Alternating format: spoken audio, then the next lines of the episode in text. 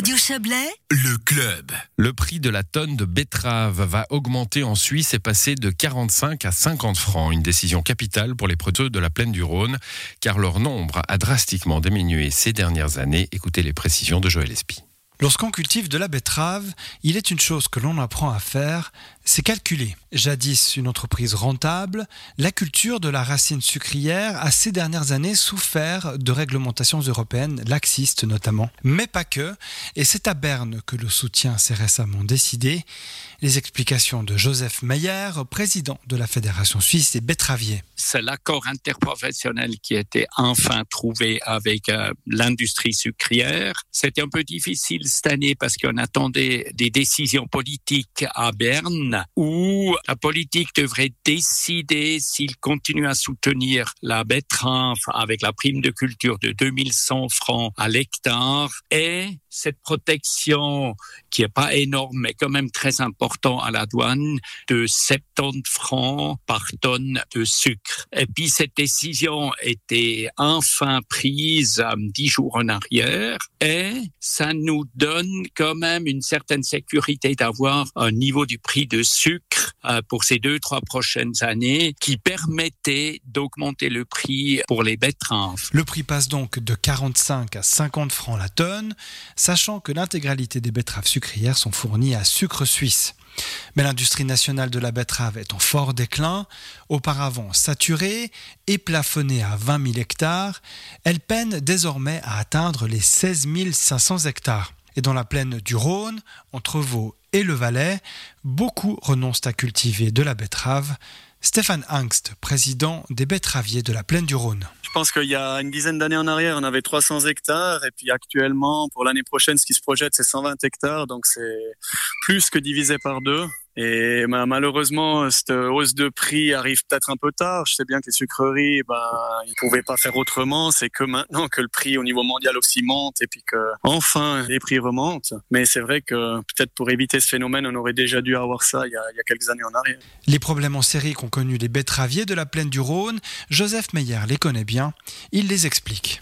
Première raison, clairement, le prix pour le sucre était en, en Suisse extrêmement bas. Ceux-ci sous influence euh, des décisions qui étaient prises en Europe, qui a clairement coupé en deux les prix du sucre en Europe.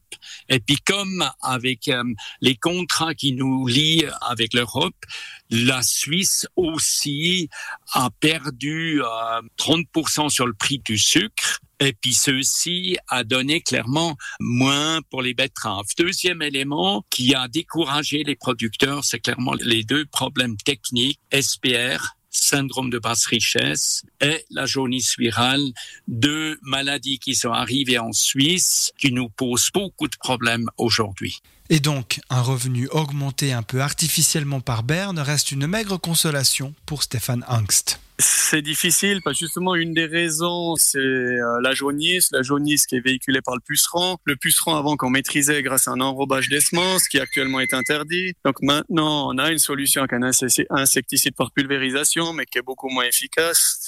Et puis euh, on a encore une autre maladie, c'est la basse richesse.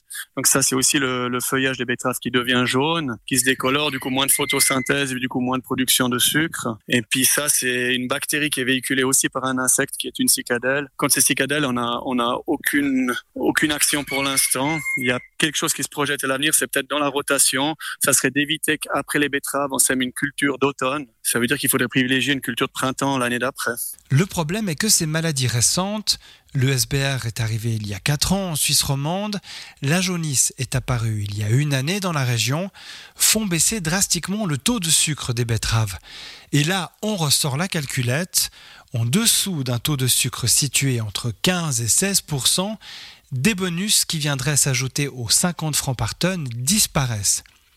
Et là où, dans les faits, les producteurs pouvaient empocher jusqu'à 65 francs par tonne, leurs revenus ont chuté de plus d'un tiers l'année dernière, avec des taux de sucre de 9%.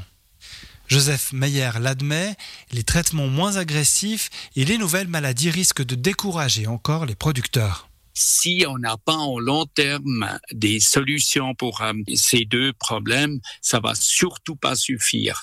Mais comme on est euh, au point vue recherche très active et puis on a bon espoir les cinq prochaines années à trouver les solutions pour ces deux problèmes.